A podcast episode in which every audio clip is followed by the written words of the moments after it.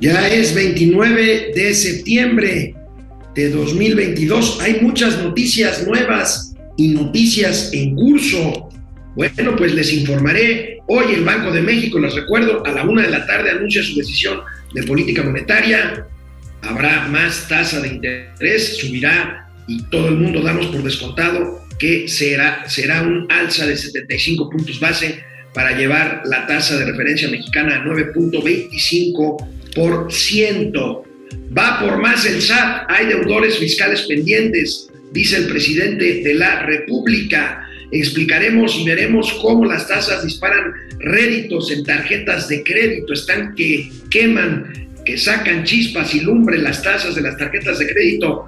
Hablando, hablando de deuda, estados de la República han cuadruplicado su deuda en los últimos tres lustros. Se vienen tiempos difíciles, se vienen tiempos difíciles, parece que se va a confirmar la recesión en Estados Unidos, hay un estimado de que por segundo trimestre consecutivo cae el PIB, o sea, el PIB negativo en Estados Unidos, y ojo, Estados Unidos pide a todos sus ciudadanos residentes en Rusia que abandonen de inmediato ese país.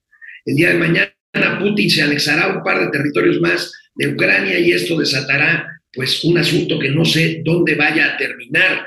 Alicia Bárcena es propuesta por el presidente López Obrador por parte de México para presidir el Banco Interamericano de Desarrollo, cuya presidencia quedó acéfala tras la destitución de el señor Claver. Bueno, pues es día jueves, jueves de gatelazos. Empezamos, momento financiero. Esto es Momento Financiero. El espacio en el que todos podemos hablar. Balanza comercial. Inflación. Evaluación. Tasas de interés. Momento Financiero. El análisis económico más claro. Objetivo y divertido de Internet. Sin tanto choro. Sí. Y como les gusta. Peladito y a la boca. ¡Órale! ¡Vamos, réjete bien! Momento Financiero.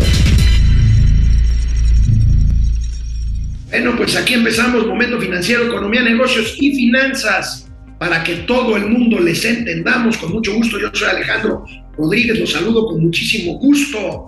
Bueno, pues ante la necesidad de recursos y a pesar de que se ha presumido desde la mañanera que la recaudación va muy bien, el SAT, el Servicio de Administración Tributaria, apretará, seguirá apretando a grandes contribuyentes en 2023, advirtió el presidente Andrés Manuel López Obrador. Dice que todavía hay una lista de varios contribuyentes con juicios eh, fiscales eh, pendientes, con deudas fiscales que podrían representar un ingreso para las ya presionadas finanzas públicas nacionales. Veremos cómo advirtió esto el presidente López Obrador en su mañanera.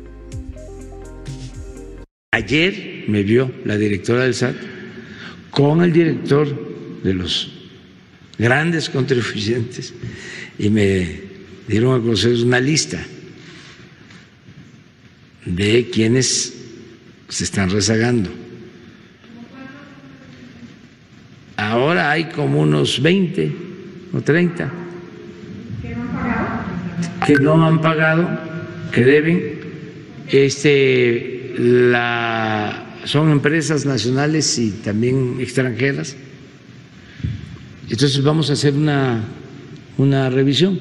En algunos casos es porque no se habían terminado auditorías, no se les ha notificado, pero necesitamos eh, seguir manteniendo finanzas públicas sanas para financiar el desarrollo, para que se siga apoyando a la gente y para no contratar deuda Ojalá y fuera para financiar el desarrollo, es para financiar el tren Maya y eh, la refinería de Dos Bocas, que aunque ya está inaugurada, no está terminada. Ojalá y de veras se propiciara el desarrollo, ojalá y no se contratara deuda. Aquí ya hemos demostrado, y el propio secretario de eh, Hacienda lo reconoce, que sí hay más deuda. Ahorita vamos a ver lo que dijo ayer en el Senado y por supuesto, pues el tema este controversial de las pensiones, que es una bomba de tiempo, que es un paliativo para las personas que menos tienen, pero hay dos problemas, ni resuelven el asunto de sacar de la pobreza a las personas que lo reciben, a los viejitos que reciben su pensión, y por otro lado, hay muchos viejitos que somos eh, perfectamente destinatarios aunque no lo necesitemos afortunadamente, de este recurso fiscal que se convierte en dinero tirado a un barril sin fondo. Insistimos en agregar que para mantener el barco más o menos a flote, pues desgraciadamente aumentará el déficit, el déficit fiscal y habrá nueva deuda. El secretario de Hacienda y Crédito Público ayer, en una muy deslucida comparecencia, fíjense, hicieron esperar en diputados antier al secretario de Hacienda un par de horas, hora y media más o menos. Ayer casi tres horas nos hicieron esperar por la discusión de Américo Villarreal y después los senadores se fueron, había muy, muy poquitos senadores en la comparecencia. Bueno, hasta Xochitl Gálvez le dijo, híjole secretario, si usted fuera corcholata, este salón de plenos estaría lleno, pero pues no es así. Bueno, Rogelio Ramírez de la en esta deslucida comparecencia en el Senado, efectivamente dijo que todavía hay una beta para recaudación fiscal, que quiere decir todavía empresas a las que se les puede apretar. Y habló justamente de esto que les digo, de deuda. El saldo de la deuda al cierre del año se estima en 48.9% del Producto Interno Bruto, dos puntos porcentuales debajo del monto aprobado en 2022 por este honorable eh, Congreso. Esto gracias al sólido desempeño de los ingresos y la prudencia del gasto. En este tema me gustaría resaltar que la administración del presidente Andrés Manuel López Obrador presenta el menor incremento del saldo de deuda comparado con los gobiernos anteriores. En términos reales, al cuarto año de la administración, la deuda habrá aumentado 7% desde diciembre de 2018, cuando inició esta administración. No que no se incrementa la deuda, presidente. Ahí está su secretario de Hacienda. En fin, sigue mintiendo el presidente de la República y como dijo doctor Filito, seguirá. El secretario de Hacienda también se refirió a la inflación y a los precios ante este grave problema de inflación que vivimos. Hoy, insisto, volverán a subir las tasas. Especialmente estamos hablando de inflación en el rubro de alimentos y el secretario Ramírez de la O así lo refirió ayer frente a muy poquitos senadores que estaban ahí en la Cámara Utilizarlo durante seis meses el precio de la canasta. El precio de la canasta está oscilando eh, debajo alrededor de un máximo de 1.129 pesos por 24 productos en presentaciones específicas que incluyen bistec de carne, una fruta, eh, atún, eh, pan de caja, papel higiénico, etcétera. Y esa canasta nos ha dado una primera métrica de estabilización de esa canasta básica. Vamos a estar reforzando las acciones en los próximos días o semanas con medidas adicionales que nos den mayor penetración en el eh, problema de la inflación de alimentos, porque nuestra métrica nos está diciendo que nosotros hemos podido contener la inflación de energéticos, pero y es en el 8.8% de inflación a la primera quincena de septiembre, energéticos es 0.6 puntos porcentuales de esos 8.8 y alimentos es 4.2. Bueno, hay que recordar y hay que decir lo que el secretario lo dijo también ayer en, en senadores y ayer en diputados, este tema de contener la inflación energética nos está costando casi 400 mil millones de pesos al año que pues eh, se financian del excedente de los precios del petróleo, pero que pues es dinero que no se destina a otras cosas que bien podría destinarse. Bueno, la, la inflación en alimentos es tan preocupante que el presidente se refirió hoy nuevamente, por supuesto, sin un, sin ni siquiera un poquito de autocrítica, no. El presidente culpa a todo y a todos, incluyendo los medios, incluyendo por supuesto el pasado. Él, él no tiene la culpa de nada. Bueno, decirle a la población que estamos eh, atendiendo el problema de la inflación, que es un fenómeno mundial originado por la guerra de Rusia en Ucrania, ya venía mal la economía del modelo neoliberal y se afectó más con la pandemia. Y luego de la etapa más difícil de la pandemia, viene la guerra y esto precipita la crisis económica y produce esta inflación mundial que nos afecta a todos. Por eso estamos haciendo una propuesta de que se detenga la guerra, porque no solo se afecta a quienes la padecen, porque es lo más irracional que puede haber, y en este caso a casi todos los países del mundo, porque la inflación es general. Nosotros hemos podido controlar esta inflación. Ah, está no, los medios, no, para los medios estamos al borde de eh, un colapso económico, financiero y este ya casi de, una tragedia, pero no es así, afortunadamente.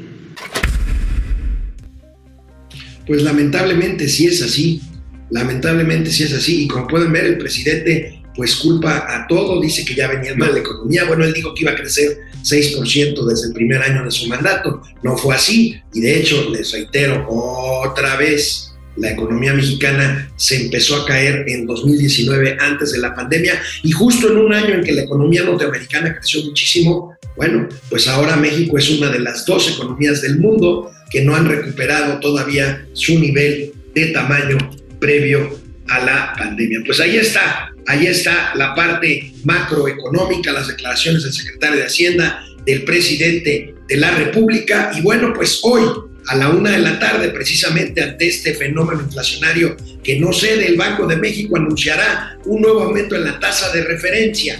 Se da por descontado que el aumento será de 75 puntos base para llevar la tasa a 9.25%. Aquí el tema no es eh, qué va a pasar, sino cuál va a ser el tono del comunicado y la votación de la Junta de Gobierno. Aquí tenemos, pues venimos de tasas de 4.25 en enero de 2021 a ahorita una tasa que anda debajito del 9% y que hoy llegará al 9.25%. Es el consenso de casi todos. Habría que ver si alguien de la Junta de Gobierno vota que esto sea todavía mayor y que proponga o vote por un incremento de 100 puntos base para llevarla hasta 9,5%. Vamos a ver qué y cuál es el tono, el tono en el que comunique el Banco de México esta nueva decisión de política de política monetaria. Lo estaremos informando a la una de la tarde en nuestras cuentas de redes sociales el día de hoy, jueves. Y bueno, pues una de las afectaciones que más nos pega y más directo eh, a la población en general del aumento de la tasa de interés, ya lo hemos hablado, pues eh, a nivel macroeconómico, a nivel financiero, el costo de la deuda mexicana, en fin, pero una de las afectaciones directas para la población, el incremento de las tasas de las tarjetas de crédito, justamente pues ante la alza, ante la nueva alza hoy del Banco de México, bueno, pues nos reporta el periódico El Financiero, eh, pues esta alza que han experimentado durante los últimos meses las tarjetas de crédito, el incremento en el costo del dinero y la desaceleración dispararán seguramente la cartera vencida de los bancos, o sea, las personas que ya no puedan pagar sus, eh, sus mínimos, ya no digamos sus adeudos, por el exceso de las tasas de interés. Pero ¿de qué estamos hablando? Vamos viendo, vamos viendo cómo están el nivel de las tasas. Fíjense, esta es una tasa promedio. La tasa promedio de las tarjetas de crédito ponderadas está en 38.84%, pero es un promedio.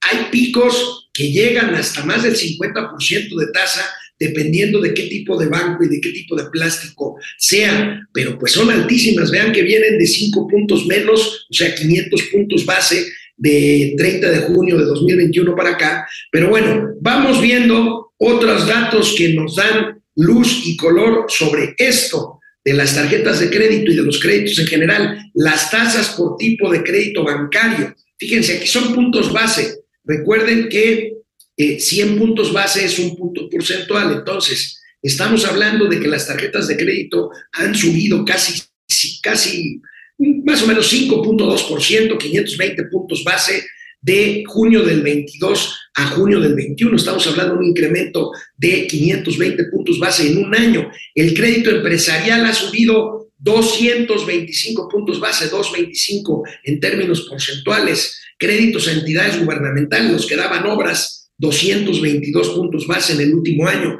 Créditos personales un poco más baratos. Lo más caro es la tarjeta de crédito, porque es un crédito, un crédito quirografario, un crédito que le dan a uno, pues presentando la tarjeta y firmando un voucher, nada más. El crédito de nómina que está garantizado con un flujo de dinero que va ingresando mes con mes a una cuenta, pues es más barato, pero de todas formas ha aumentado un 1% en el último año. Y el crédito automotriz, cuya, digamos, garantía es el propio automóvil, 65 puntos base en el último año. Fíjense cómo aquí no aparece el crédito hipotecario que todavía anda en tasas pues muy razonables gracias a reformas financieras de hace cinco años más o menos y que tienen al crédito hipotecario con la garantía precisamente de la vivienda o del bien inmueble, pues en niveles todavía manejables, pero nada que ver con esos 520 puntos base que han subido en el último año los intereses del crédito al consumo, o sea, los plásticos, la tarjeta de crédito. El consejo sigue siendo, en la medida de su posibilidad, pues usted financiese a 40 días trate de usar la tarjeta al día siguiente, después del corte, para financiarse 40 días y luego pagar el total, si es que puede hacerlo, a la fecha del corte o a la fecha límite de pago, para usted estarse financiando y no al revés, que los bancos se financien con tasas de entre 38 y 50% al año. Mauricio Flores, Arellano, el rey del plástico, pero no por las tarjetas de crédito. ¿Cómo estás? Sino por el látex. Mauricio, el enmascarado de látex. Eh, amigo, pues aquí con, con, esta decisión de Banco de México, que como tú explicas, sí tiene repercusiones directas sobre las decisiones de consumo de las personas. Y ahorita dar el tarjetazo para llegar. Mira, yo te voy a presumir la tarjeta que tengo. Esta, esta tarjeta sí me acompaña, es la del Oxxo. Es la del niño de... Mm. no, fíjate que entre otras cosas, ya va a empezar a mover crédito controlado a través de sus estaciones. Digo, pues ya más les falta ser banco, ¿no? Eh, la cuestión está en que el costo del dinero, y como tú bien lo decías en el caso de los tarjetazos, las tarjetas de crédito, es el crédito más caro y sí vale la pena cuando te financias nada más al plazo debido antes del corte de la, de la tarjeta, porque tú decías de 40 días, hay unos que son a 28 días, aguas. Y cuando fíjense bien la fecha de corte, se pueden aventar el brinco, decir, bueno, pues órale, va el tarjetazo, pero tengo que rascarle, tengo que buscarle o generarme más ingresos para pagarlo, porque si no es una bola de nieve, compadre, que cuando te alcanza, te pone una ensartada. Así es. Así es, bueno, el pues Oye, pero sobre todo lo que tú dices, este, está muy interesante, está muy interesante cuando hablas de cómo se ha manejado el crédito hipotecario. ¿Por qué? Porque la expectativa de los bancos hoy todavía es que a pesar de este bache, este, pues en el mediano plazo las tasas de interés tenderán a bajar, se reactivará otra vez la economía. ¿Y para qué te estrangulas desde ahorita subiendo las tasas? En un momento dado sí lo van a hacer, me queda claro que tal vez el próximo mes, noviembre, si no es que este mismo a finales, empiezan a tomar decisiones de esta naturaleza y ello evidentemente este, va a encarecer la adquisición de vivienda. Así que... aquí un par de comentarios, perdón que te interrumpa, amigo. Esto tiene que ver con un par de cosas. Este, primero, este, hay poca demanda eh, inmobiliaria, poca demanda de vivienda, y esto también tiene que ver, por un lado, y por otro lado, lo que dices, afortunadamente casi todos los créditos vigentes en materia hipotecaria están contratados a tasa fija. Entonces, aunque los bancos suban la tasa de créditos nuevos, la tasa que uno ya tiene en su crédito hipotecario se va a quedar como está pactado. Sí, claro, esa es la ventaja del crédito hipotecario, se ancla, se ancla a largo plazo. Digo, los mínimos que te están dando son a 10, a 15 y hasta 20 años, dependiendo la edad que tengas, ¿no? Y tu capacidad de pago. Este, pero bueno, si en un horizonte de 10 años y las cosas siguen jodidas 10 años, pues ya mejor, mejor ya vayamos bajando la pinche cortina. Entonces los bancos Sí. dicen, no estrangulemos el mercado.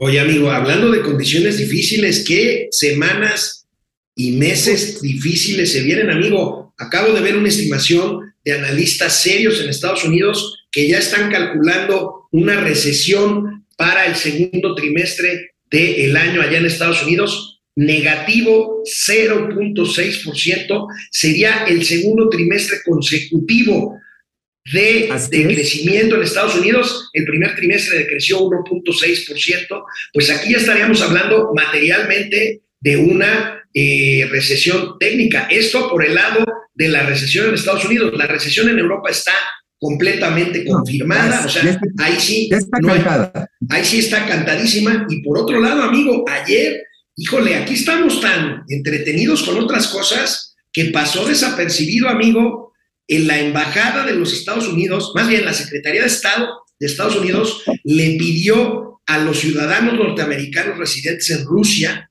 que abandonen inmediatamente el país. O sea, la cosa se está poniendo color Cabrón, de hormiga. Cabrón, o sea, es una condición de guerra. Hay que decirlo, es una condición de guerra. Digo, aquí estamos viendo que si Lord Cuchillos, que si este, los, los filosos de la Miguel Hidalgo, que si la corcholata dice que ellos sí son bien modestos, que si el presidente ahí ve otra vez de metiche. Pero lo que está sucediendo, como tú estás mencionando, de esta alerta que da Estados Unidos a sus ciudadanos de, señores, váyanse, es que están advirtiendo una situación que se va a agravar por la pretensión de la plutocracia putiniana, porque pues, finalmente, o sea, aquí los chairos creen que todavía Rusia es socialista, o sea, neta, no sean Sí, sí, sí. No, o sea, y, no sean y- la hoz y el martillo como símbolos de libertad y puras jaladas. No, pura- puras, puras chairas mentales. Pero bueno, este fin de semana tienen la intención, después de haber hecho una consulta patito, de las que gusta López Obrador, allá en Ucrania, en los terrenos ocupados, quieren decretar la anexión de Así es. Y eso, y eso está tensando muchísimo porque es un paso del oso ruso sobre territorio que ya está avalado a ingresar a la OTAN. Es de facto una invasión a un país miembro de la OTAN. Ahora, esto, esto también es una señal de que la parte militar se le está acabando margen de maniobra a Putin, porque estamos hablando Sí, de territorios ya ocupados, porque en otros territorios con la guerra en curso, pues parece que las tropas de eh, Ucrania han rechazado y han incluso avanzado contra las tropas rusas y por eso también la crisis en Rusia, porque Putin llamó a las reservas, o sea, a jóvenes de nuestra edad, no, más jóvenes, este, a- a- No, a- nosotros somos jóvenes reservados. Eso es otra cosa. Ya tenemos en todo. barrica como, ya tenemos en barrica como 40 años. En barrica. En Barrica. Bueno, oye amigo, regresando a la macroeconomía mexicana, lo de siempre, entidades de la República han cuadruplicado su deuda en los últimos 16 años. Nos reporta Uf, Leonor sí. Flores. Saludos a Leonor Flores, una experimentadísima reportera. reportera, experta en finanzas y en asuntos hacendarios. Nos reporta en la Secretaría de Hacienda, mi querida Leonor, que eh, pues han cuadruplicado la deuda a los estados de la República. Pues es su forma de financiar su gasto, amigo, porque pues las participaciones pues a veces llegan, a veces no como estaban queriendo, y bueno, pues los estados se tienen que financiar de alguna forma y pues se financian con deuda. Mira, no es lo mismo ser borracho que ser cantinero. Ahora que hay un montón de gobernadores morenos, y se lo preguntaba algún funcionario de Hacienda, ¿y ahora qué van a hacer? Puta, dice, mano, pues te tienen que conformar con lo que les mandemos de la Secretaría de Hacienda. No, hombre, ¿hasta crees? Bueno, nada más déjame decirte, la bronca está en que hay fondos que no están llegando a los estados y menos a los municipios. Y me refiero básicamente nóminas de servidores públicos, desde el policía este que anda mosqueando ahí en las plazas municipales, hasta los servicios de agua y limpia. O sea, esta se está convirtiendo en una de las situaciones más complicadas de negociación en la Cámara de Diputados, porque tú recordarás que dijeron, no, es que hay que acabar el fondo de los moches. Güey, los fondos de los moches, que decían de los moches, no era otra cosa más que esa bolsita que podían rascar los diputados para que en sus distritos pues no se cayera a pedazos el mercado público, para que pavimentaran la avenida principal, eh, independientemente de que si alguien le daba un contratito a un amigo, lo que tú fueras, el, y que es un acto de corrupción, el hecho está en que había recursos y hoy no. Y esto que hablas de un crecimiento de cuatro veces la deuda, es no una bomba de tiempo, esto ya explotó y no Así parece es. que se vaya a mejorar porque, a ver, ¿qué recaudación pueden hacer los municipios, amigo, los estados?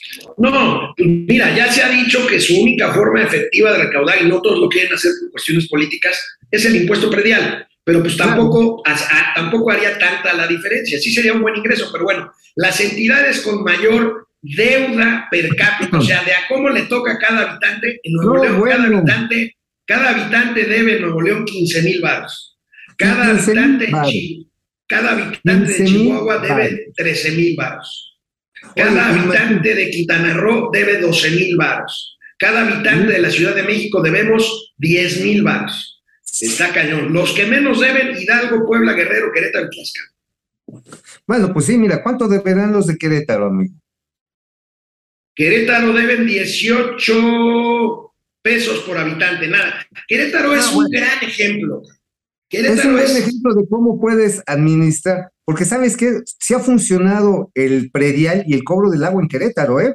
Ahí pero sí además, están todo el día. Querétaro, Ujú. que es, está lleno de clústeres tecnológicos, aeronáuticos, automotrices, cobra impuestos, por ejemplo, cobra impuestos que no son federales de carácter empresarial. Este, y, Exacto. y- y- y además, perdón, recaudan de la propia economía. Querétaro es un gran ejemplo. A mí me encanta Querétaro. Sí, no, mira, la verdad que han hecho pues una gran administración. Nunca lo ha ganado ningún partido de izquierda, ¿eh? No, Se han no, amigo. PRI, Y- PRD. y PAN, PRI y PAN básicamente, pero Querétaro tiene un modelo a seguir que se sigue a pie juntillas independientemente de qué partido llegue al poder. Eso es lo que hay que hacer. Ah, se ha intercambiado, ha llegado el PRI, se fue el PRI, ha llegado el PAN, se fue el PAN, ha llegado alguien un poco con más corte hacia la izquierda y mantienen esta vocación de decirle a las universidades, oigan, produzcan ingenieros porque necesitamos ingenieros, eh, decirle a las empresas, oigan, contraten a los ingenieros que expulsan las universidades, páguenles bien, y es un círculo virtuoso. Fiscales. y estímulos fiscales. con los, con los impuestos locales, es decir, a ver, vas a poner una fábrica, vas a poner un parque industrial, a ver, manito, no vas a pagar predial durante 6, 10 años. Y órale, ahí te van los 10 años. Oye, sí te voy a cobrar lo que es el impuesto a la nómina, pero nada más te voy a ir cobrando la mitad a partir del año 5, ¿no? Y todo esto, ¿qué ha generado? Pues genera que las empresas vayan, que no, pues si me conviene, se instalan, y además, con lo que tú dices, la preparación del capital humano que han hecho las universidades, las institu- las, los institutos y también las escuelas públicas de especialidades de Querétaro es realmente meritorio. Sí. Y todo esto, ahora, tienen una ventajota, están conectados a la carretera del TLC, del TEMEC. Ah, y tienen un gran aeropuerto. El Y aeropuerto de Querétaro una- es ma- magnífico. Y tienen una vía de, de tren, una ruta férrea muy bien trazada que los Y, lleva una allá. carretera también, la 57. Ujú. Sí, entonces obviamente están eh, ahora sí que conectados a los clusters norteamericanos de distribución y de también de abasto de, de partes y autopartes y de todos los componentes. Pero mira, amigo, la Ciudad de México, a ver, luego se andan presumiendo aquí los gobiernos que han sido que, es que de izquierda, si no, nosotros somos la entidad que más capta inversión extranjera y somos bien chingones. Y dices, no mamar, o sea, debemos 10 mil pesos, no los deberíamos de, de ver si tuviéramos tanto éxito con la inversión extranjera, ¿eh? Así es. Oye, amigo, eh, antes de ir al corte para regresar con tus calumnias, un breaking news, una última hora. Me están informando, me están informando que está en puerta una bomba. Saldrá en los próximos días un libro, un libro que se llama El Rey del Cash, el saqueo oculto del presidente y su, y su equipo cer- cercano. Lo firma Ay, Elena Chávez. ¿Quién es Elena Chávez? Elena. Chávez fue pareja de César Yáñez, aquel que fue durante años el vocero de López Obrador, y cuenta cómo se financió durante 18 años Andrés Manuel López Obrador y su equipo, pues con No, puros sobres amarillos en efectivo. Se viene No. un gran escándalo, amigo. El rey del cash próximamente en circulación este libro. A ver, el nombre de la expareja de César Yáñez Elena Chávez. no fue con la que se casó empezando este sexenio. No, no, no, ella es una tlaxcalteca de cuyo nombre no puedo acordarme, pero no porque no pueda, no quiera, más bien, no porque no quiera, sino porque no me acuerdo.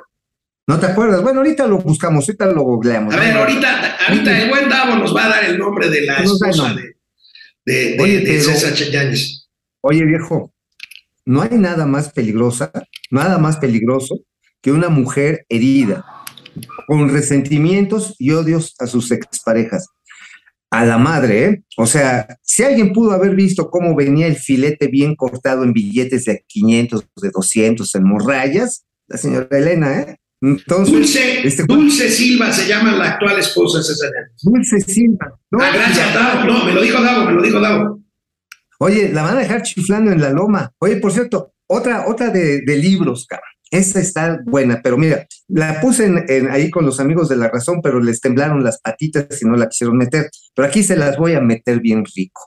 A ver, acaba de presentar nada más ni nada menos que un libro que se llama Migración, enfoques de diversos ángulos. Lo es, es una edición que logra hacer y compila y prologa el señor Carlos Morán. ¿Quién es Carlos Morán? Carlos Morán es la mano derecha, nada más ni nada menos que de Daniel Chávez del grupo Vidanta. Del amigo del presidente. Ah, ahí es donde está el pedo. Ahí les va. ¿Sabes dónde lo presentó ayer? ¿Dónde? En la, en la Cámara de Senadores, siendo anfitrión Ricardo Monreal. Ah, ahí viene el truene. No, no, ya tronó. O sea, lo que me están diciendo está en que Daniel Chávez, después del desvergue que están haciendo con el Tren Maya, porque acuérdate que él era el coordinador empresarial, asesor en el tema del Tren Maya. Con O el sea, ya no, son, que ya no son amiguis, amiguis. pues como que ya no, como dijo, Oye, no, yo no Pero no le, no le bronca". iban a dar este calica, Pues como le han dado, pero para sus tunas, porque no dale le han dado canica. No, Calica ya se volvió una pesadilla, es un desvergue para, bueno, hoy, ahorita lo platicamos, la bronca que representa para Mara y no para la Mara Salvatrucha, el pedo de Calica. Para, Y otros Mara, para Mara Lezama, la nueva gobernadora, la flamante nueva es. gobernadora de Quintana Roo. Vamos a un corte para regresar Vamos. con las calumnias, las calumnias del queso. Vamos, arria, arria. ¿Quién anda por aquí, querido amigo? Pues nada menos que Patricia González. ¿Cómo estás, Órale. Carlos Santoyo, en Zacatecas, 47 policías abatidos este año, otros 6, si la memoria no me falla. El día de ayer, Zacatecas es un cagadero con ustedes, per- perdonen la, la- la- la Es expresión. de pinche miedo. Amigo, es de pinche miedo. Ta- tan bonito Zacatecas, donde el cielo es azul Claro. y la tierra colorada, pero colorada Sí, de no, es- sangre, desgraciadamente. Se ha convertido en un auténtico cementerio, en un campo de batalla. Y digo, ayer, ayer, ¿cuántos mataron a seis policías, Seis, no? seis, Seis. seis. Estaban haciendo ejercicio, llegaron y se los reventaron. José Almazán Mendiola, nuestro pésame a todos los tamalepecos, porque el sábado les va a llegar la cuarta destrucción. Estoy de acuerdo, es impresentable Américo Villarreal, es increíble, es increíble que eh, llegue, pero bueno, pues si ya llegó Bonilla a Baja California Sur Sí, y, el, hombre. y el Pollo Gallardo a San Luis Potosí y Cuitlava García Veracruz, pues bueno, mira, ya Mira, ¿Sabes cuál es la bronca, amigo? Estamos perdiendo la capacidad de asombro. mira, pues llegó hasta Tlaconete Barbosa, Puebla. cabrón. Digo, Sí. ya después de eso, ¿qué puedes esperar? Mira, a mí cuando me empiezan a decir algunas gentes, no, es que está de la chingada, pues ¿por quién votaron? No, yo no voté por ellos. Pues hubieras hecho una labor para convencer más gente de que no votara por ellos. Ahora, Pues sí. pues el chilote está encima.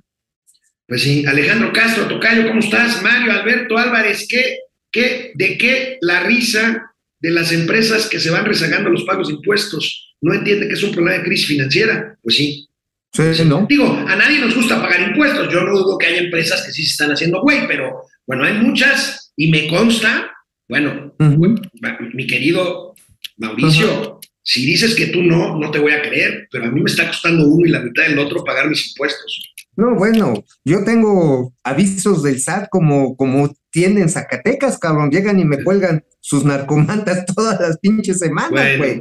pa- O sea, oye, sí. Pero Ujú. ojo, ojo, la fiscalización va a estar bien perra, muy perra el año que viene. Y mira, pues ni pedo, son, por eso son impuestos. Lo que me hincha las pelotas son los gastos pendejos a los que estamos llevando el dinero. Bueno, diosas del clima, dice, hola señor Mauricio Flores Arellano, lo invitamos a visitar nuestra estupenda página para que se deleite la pupila viendo a nuestras diosas como Janet García o la bella Gaby Lozoya. Bueno, ¿y por qué A te invitan a ti, no, no no, ¿cómo, cómo se llama? ¿Cómo se llama? Diosas del clima. Diosas del clima. Ay, Dios, diosas del clima. Oye, sí, oye, me estaban precisamente platicando eh, eh, que eh, creo que ahí está precisamente la- las conductoras del clima. Oh, claro que sí, que están de, de milenio. Y Sí, mira, mujeres talentosas, ¿eh? Y esto, además, complementado con una belleza exterior física realmente admirable. Bueno, Pablo. Paulino de Borja, cobrar impuestos no es mantener finanzas sanas, no, es obligación del gobierno y nuestra pagarla, claro. Ya el uso de la recaudación es otra cosa. Completamente de acuerdo, Paulino. Minerva Barrón, ¿en dónde compra ese señor su despensa? No en México, se refiere a Rogelio Ramírez de Lau que habló del costo de la canasta Oye. básica. Oye, pero, oye, ¿vas a poner los gatelazos la caricatura genial que puso hoy Calderón en el Reforma? Pues no lo tenía previsto, pero ahorita le digo a Davo que la busque Oye, en es- Reforma. Es Y la vemos, es buenísima. Es Ahorita- ahorita la ponemos, de humor económico. Gracias, mi querido Davo. Marco Antonio, Marco Alberto Álvarez, este, una fruta menciona el secretario, ¿será solo plátano?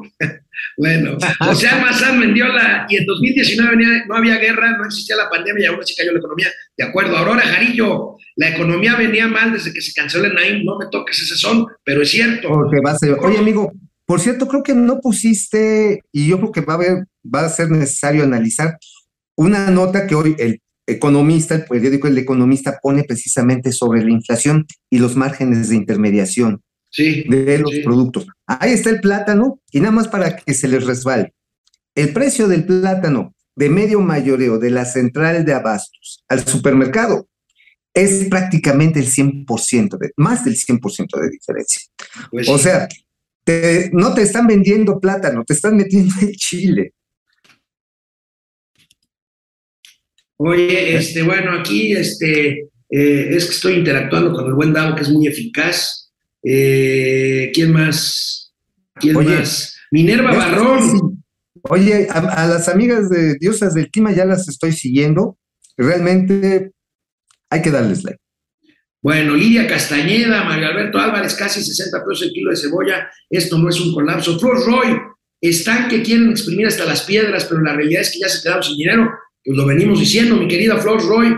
Doctor Amaury Serrano, mi total apoyo y reconocimiento a las mujeres que se manifestaron ayer en el Zócalo. También estoy de acuerdo contigo. Rey, Rey 2001R es para dilapidar el dinero en tonterías. Ubaldo Arreola y Epigmenio, ¿cuándo pagará? Tengo un gatelazo de? Epigmenio que está de viaje, está buenísimo. Jesús Oye, Villegas. mm, Amigo, les voy a mandar un artículo a ver si lo comentamos mañana, que salió en, eh, en la revista MX. Son los estilos y modas en la 4T, güey. Es una gran compilación sobre todas las fotos de relojes, zapatos, pantalones, viajes de los modelos. ¿En dónde va a salir eso?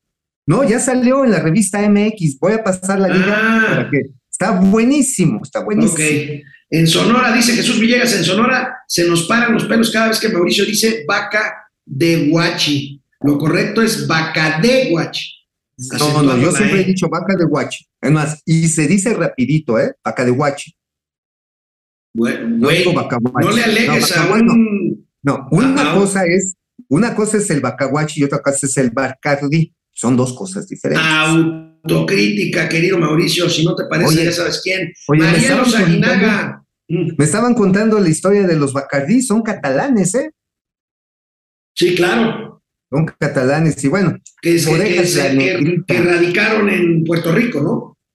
en- y en Cuba, Y en Cuba. en Cuba. Teo Rangel, el va por los medianos y pequeños. César Recendis, Buenos días, tío. Saludos al Google y al Yahoo. No, Yahoo ya ni existe. Este, este, Flor Roy, lo que no dice el titular de la de Hacienda es que la inflación de los productos del PASIC fue el doble de la inflación general. Pues sí. Víctor Garcés, si la gente está feliz, feliz que salga a dar su discurso a la calle. Genaro, Eric, Don Francisco, dice. Don Francisco. Carlos González, Carlos, ¿cómo estás? Cruz Omar, Reyes desde San Miguel de Allende, Fernanda Ojeda desde Los Cabos. Ah, qué maravilla. Ah, pues qué bonito. Aurora. Oye, ya Ah, viene la ey. temporada de, para avisar, a, avisorar ballenas, ¿no? Este, sí, sí, sí, en invierno. Sí, Eh, esta. a Ah, ver. que ya tenemos la caricatura del, de, de, de A ver. Slomansky, Ahí es. está. Venga, ahí es una maravilla. Es, una, maravilla el secretario de Hacienda ahí, este, pues, tratando de explicar lo inexplicable. ¿Qué dice, amigo? Dice básicamente, dice, usted me enseña economía y yo le enseño maquillaje. Pues es este, bueno, pues ahí está. Fernando Ojeda, Aurora Oye, la foto que sale, la foto que sale el señor eh, Martí Buitres, perdón, Martí Batres con Slomiansky, parece, con este Eddie Small, parece como si Martí Batres hubiera ido a Almacenes Superbella a comprar manteles. Genaro, Genaro, Eric, ¿cuántos puntos tendrá que subir las tasas para retener capitales que cada vez son más colombianos? No, los capitales, pues, eh, están viniendo, pero no se quedan. Esa es la bronca, entran y salen por el diferencial de tasas. Ándale, entran a hacer el casque, amigo. Entran a hacer Sí, el sí. casque. Y muchas veces ni siquiera es el, el casque de un mes. Muchas veces es el pinche casque over the counter y te lo avientas en 24, no, 24 horas o en overnight. Y vámonos, cabrón. Carlos Hernando ya me puso una cruz en la frente. Qué bueno que Mauricio explique el ejemplo de Querétaro, porque solo hablan de cobrar impuestos y le brillan los ojos a Alejandro. No, mi querido Carlos, el modelo de Querétaro es mucho más complejo y este, virtuoso que cobrar impuestos. ¿eh? Bueno, Sí. vamos con las calumnias de Mauricio. Amigo, me informa mi querido amigo y colega Rodolfo Benítez que el libro El Rey del Cash, del que ¿Qué hablábamos ahorita antes del corte, estará disponible en Amazon a partir del 18 de octubre. 365 pesos. Madre. Órale, Bueno. desde- no, bueno, va a ser un encueradero. Qué cabrón. Amigo, ¿de qué escribiste hoy en el periódico La Razón? En La Razón les traemos una exclusiva interplatanaria intergaláctica, única, exclusivamente para este espacio y los lectores de la Sin Razón de México. Están licitando los 1054 metros cuadrados de mostradores y oficinas que fueron de Interjet y previamente de Mexicana de Aviación y que estuvieron ocupados hasta hace poco más de un mes por los jubilados de Mexicana de Aviación. Se está licitando este mostrador. Es una posición estratégica dentro de la Terminal 1. Dicho entre paréntesis, o reparan la pinche Terminal 1 o se va a caer. No estoy de pinche alarmista, les estoy diciendo la neta. Le encargaron hacer todo el proyecto ejecutivo y ejecución, pues a la corcholata favorita, al gobierno de la Ciudad de México. Quién sabe si la entiendan. Si lo hacen como la línea 12 de- de- del metro, ay, güey, qué pinche preocupación. Pero bueno, cerrando el paréntesis, en el caso de la licitación, eh, esto sabe que va, es a sobre cerrado, va a ir así lacrado, pum, para que nadie lo abra, y cuando se abren, porque termina, si no me equivoco, si no me equivoco, termina la semana que viene. Las- los interesados, mira, nada más para darse una idea, se calcula que el valor de esos mostradores, la renta mensual, va entre los 600 mil y 700 mil varos. Ahora, eh, cuando se haga el procedimiento es este, se entrega el sobre lacrado, no van a participar en la apertura, no van a participar los, los postores, van a participar, sí, el director del aeropuerto, el director comercial y un notario público para que dé fe sobre las ofertas, las van a abrir y se van a publicar. Eh, ¿Quiénes están compitiendo? Está en secreto, pero mira, la verdad no se necesita ser mago para saber que se las están perreando. Aeroméxico, que la está perreando también, Viva Aerobús y Volaris. Los tres las están perreando, cabrón.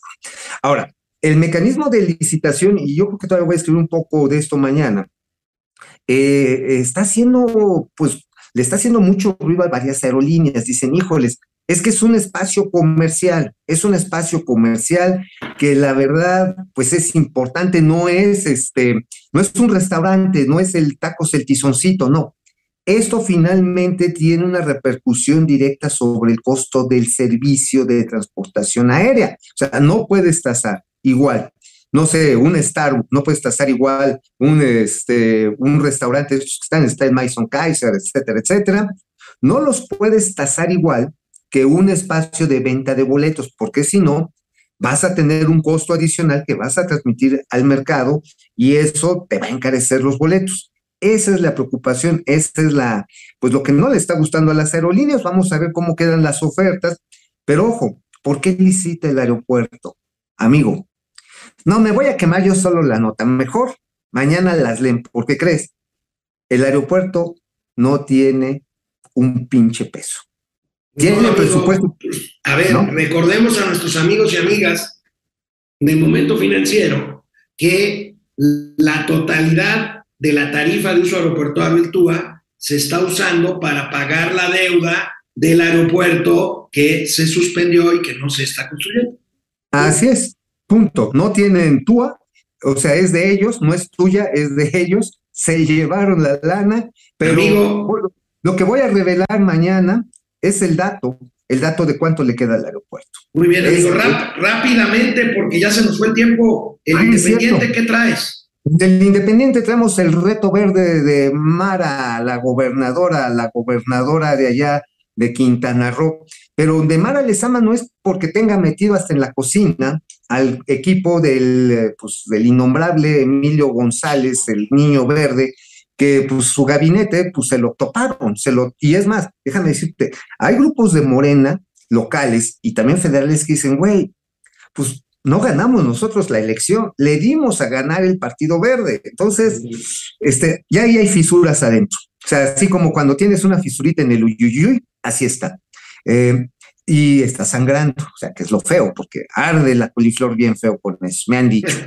Este, pero bueno, a ver, la- la- y son tres, uno no lo puse aquí, pero menciono dos. Uno, el Tren Maya, la destrucción que está ocasionando y que por eso Daniel Chávez está agarrando, se está agarrando por otro lado, ajá, se está agarrando por otro lado, es decir, bueno, ya ahí les dejo su chingadera, le implica daños ambientales que seguramente va a tener que reparar los municipios y el gobierno estatal. Por ejemplo, el cambio de ruta de agua subterráneas. Dos, el tema, el tema de Calica.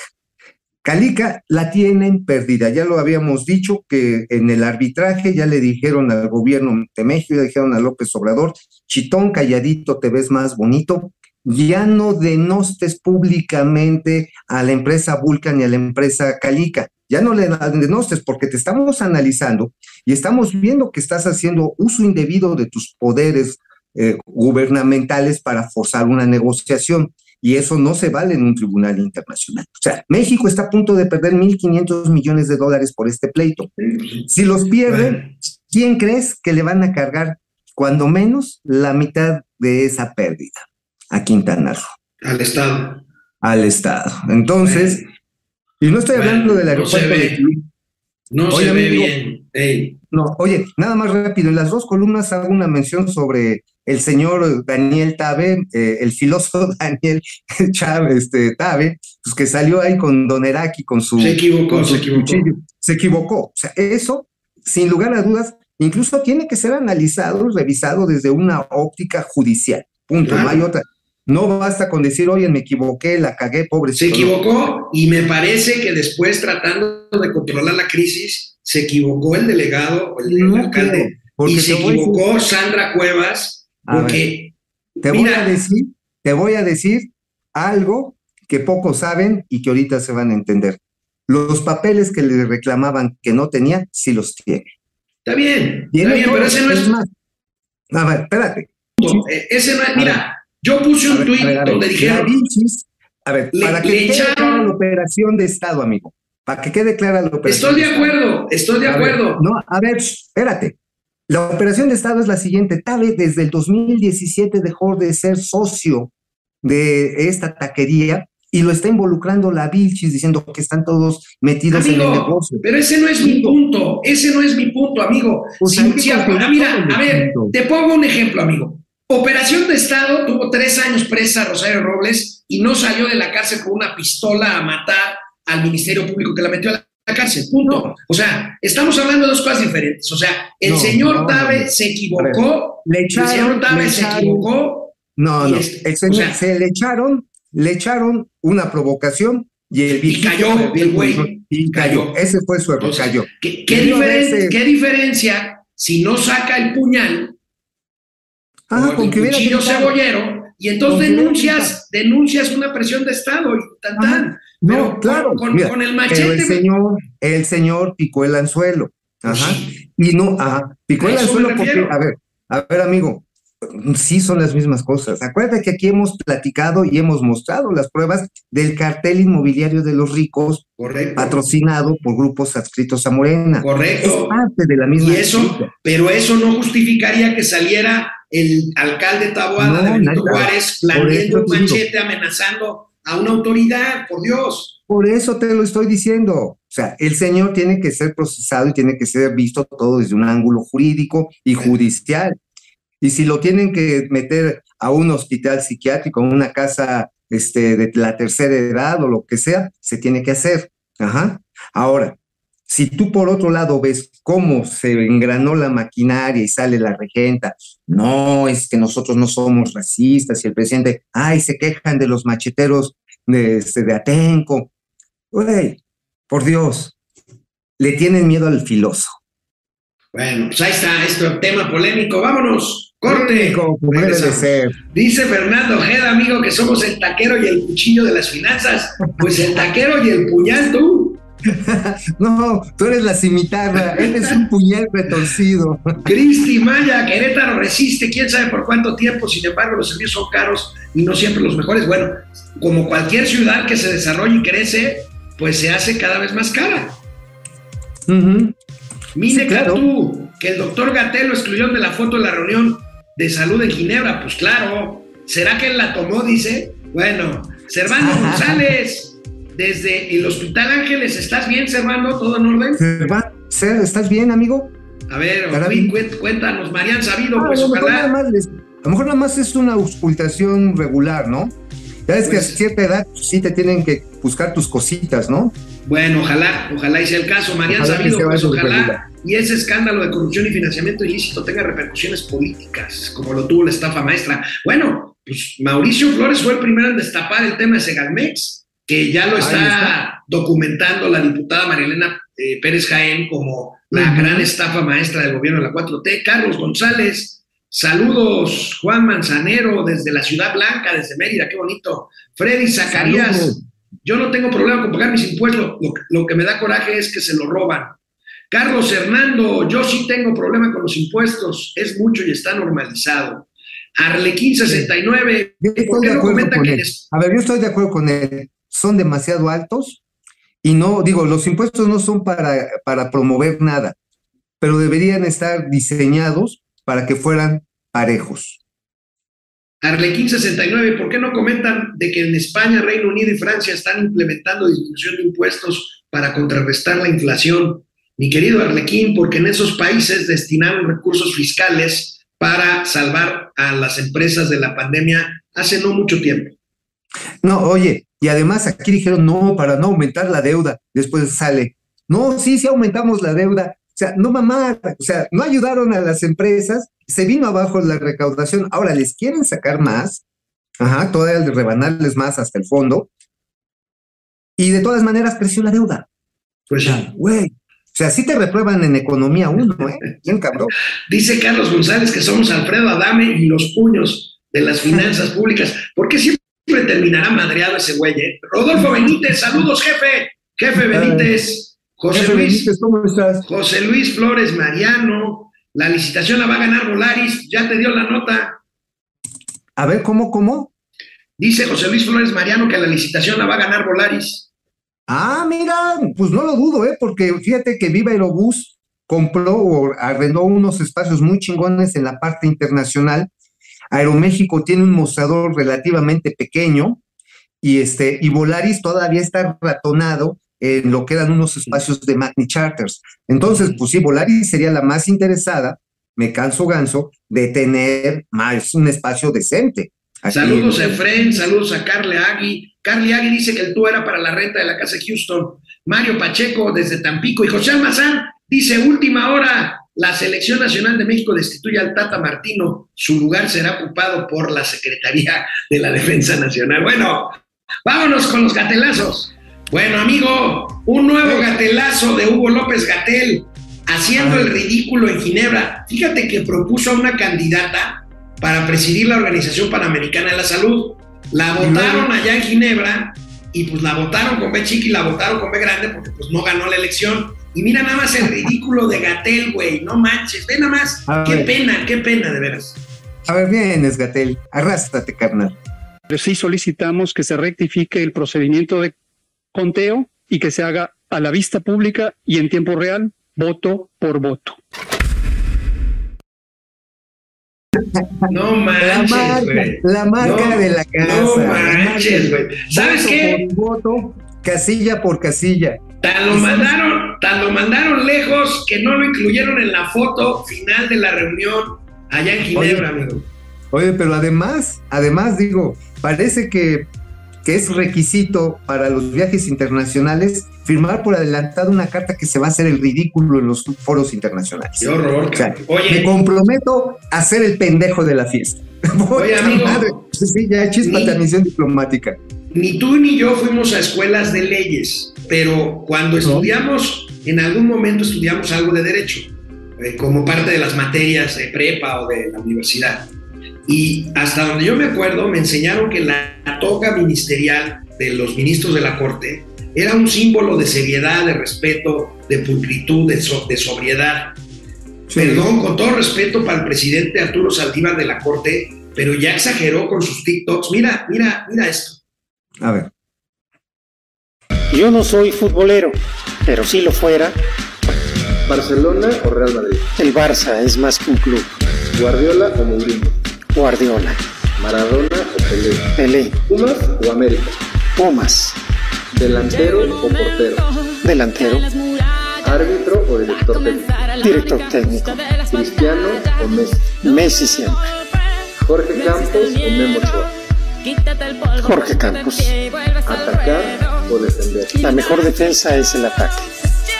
¿Piqué o Shakira? Shakira, por supuesto. Ay, ay, bueno, mira, sus opiniones de fútbol todos tenemos una. Ahora sí, es como el asterisco, todos tenemos uno, ¿no? Oye, amigo, pero a ver, si vas a hacer un TikTok, quítate la toga. Pues hoy hubiera sido, es más, hasta si se hubiera puesto una camiseta sport, pues dirías, Güey. bueno, pues ya.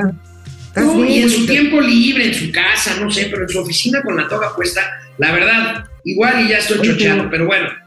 Oye, Este, oye, oh, bueno, sí, se mm. me hace que sí está chocheando, porque, a ver, ¿eso fue una entrevista o él hizo su TikTok amor? no, él hizo su TikTok. Ah, bueno, entonces sí no está chocheando, más bien el que está payaseando es otro. Bueno, amigo, amigo, mira, mira cómo recibió la senadora Lili Telles a su compañero José Narro. Este güey que está metido en el escándalo junto con el ahora gobernador, ya próximo gobernador de Tamaulipas, Américo Villarreal. Mira, Así es, a ver, se llevan pesadito, ¿eh? a ver, Lili, avienta esas piedras. Te sale, tienen derecho a votar. Son unos viles narcos ustedes, narcos. Qué vergüenza. Ahí está, tú lo presumiste. Narco senador. Aléjate de mí porque sí estás, estás sucio. Tienes la cola larga, la boca sucia y las manos sucias. Tú y Américo y tu bancada de narcos. Uy,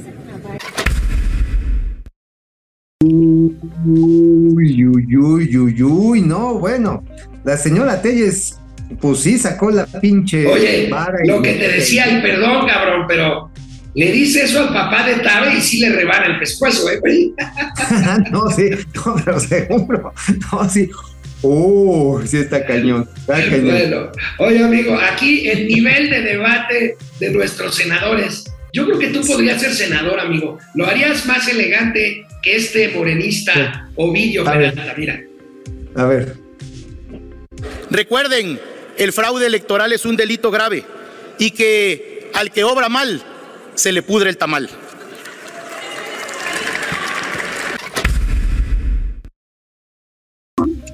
Pues yo creo que sí, sí podría, sí califico para el Senado de la República y decirles todo por todo y qué rechicotes, ¿no? Y decirles, y como dijo San Francisco de Asís, ustedes me ven y me encuero así.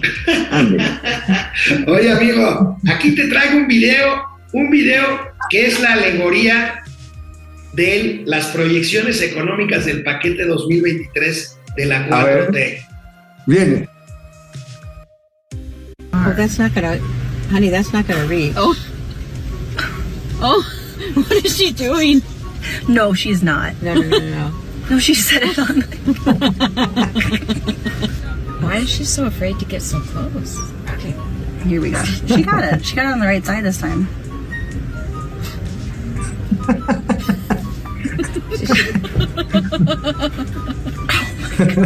Córtale, amigo. Okay, oh, stop. No encuentran las llaves, güey. Uh, güey, no alcanza, cabrón, no alcanza, Olvida güey. todo, olvida todo. Oye, este, pues bueno, es que en este gobierno, usando este mismo silogismo de este magnífico video, pues tiene nada más dos velocidades el motor. Tiene primera, o sea, despacito y reversa. No hay más, cabrón. Bueno, oye, amigo, este, Sí. ya hemos documentado, lo has hecho tú, el desastre en los hospitales de, de- de Pemex, de Petróleos Mexicanos. Uf, Pero aquí el colmo, amigo, ve nomás este tuit de un empleado de Pemex. A ver, Ya es el colmo, amigo. Retrató, retrató, imagínate, ahí, eh, ubicas el, bueno, has estado en Pemex, ahí el, la explanada que está entre los edificios del centro, Sí. del complejo administrativo de hay un Pemex, monumento, hay un monumento a Lázaro. a Lázaro Cárdenas. Bueno, Ajá, ahí justamente se pusieron, ¿qué crees? Chamanes, amigo, hacer limpias, pues como no hay, como no hay servicios médicos, pues ya hay limpias ahí, chamanes, amigo, ahí en la torre de Pemex, en la torre ejecutiva. Oye, qué, qué pues, horror. Bueno, más bien lo que necesita ahí- ahí no son chamanes, necesitas exorcistas, cabrón. Ahí sí, va de retro, Satán, y detente, Satán, conmigo está el corazón de Cristo. Güey, ahí sí los chamanes van a salir embrujados, cabrón. Que se cuiden, mejor que vayan y lleven al Padre Merrick, el de el extortista. Bueno, amigo, ayer, ayer les prometí que tendríamos imágenes exclusivas del encuentro celestial entre la recién fallecida reina Isabel II y la princesa de Gales, Diana Spencer. Mira nada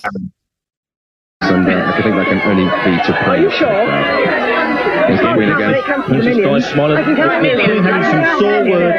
Princess Di, Princess Di really getting annoyed. Princess Di's having words with the Queen. She is, and thank goodness for all that training that she's putting down at the Chelsea Harbour Club. ¡Bravo! Ahora sí, ¿Eh? pelearán toda la eternidad. Sin límite de caídas, Oye. máscara contra corona. Oye, qué genialidad, ¿eh? Qué genialidad. buena onda, ahí ¿no? San Pedro, este, este, mediando el pleito, cabrón. Oye, oye, güey, fíjate que debo de confesarte que soy un masoquista porque ya me había acostumbrado a todos los miércoles en el programa de Ciro Gómez Leiva, pues escuchar las necedades de Pigmenio Ibarra. Ajá. Resulta que ayer no estuvo, entonces dijeron que se disculpó porque tuvo que hacer un viaje de trabajo y no sé qué, pero ya las fuentes de inteligencia del momento financiero descubrieron que en realidad Epigmenio Ibarra está en un campo de entrenamiento para lo que viene en México. Mira, A ver, a ver. y somos exploradores y vamos todos a cortar flores. ahí está. El soldado Garrison. Está, ahí está. Amigo, mañana ya es viernes. ¿Nos vemos mañana o no? Este sí, seguramente que sí nos vamos a ver mañana porque Momento Financiero merece que estemos los viernes, porque el lunes se me hace que no voy a estar. Nos vemos mañana, amigo. Saludos a todos los amigos, seguidores.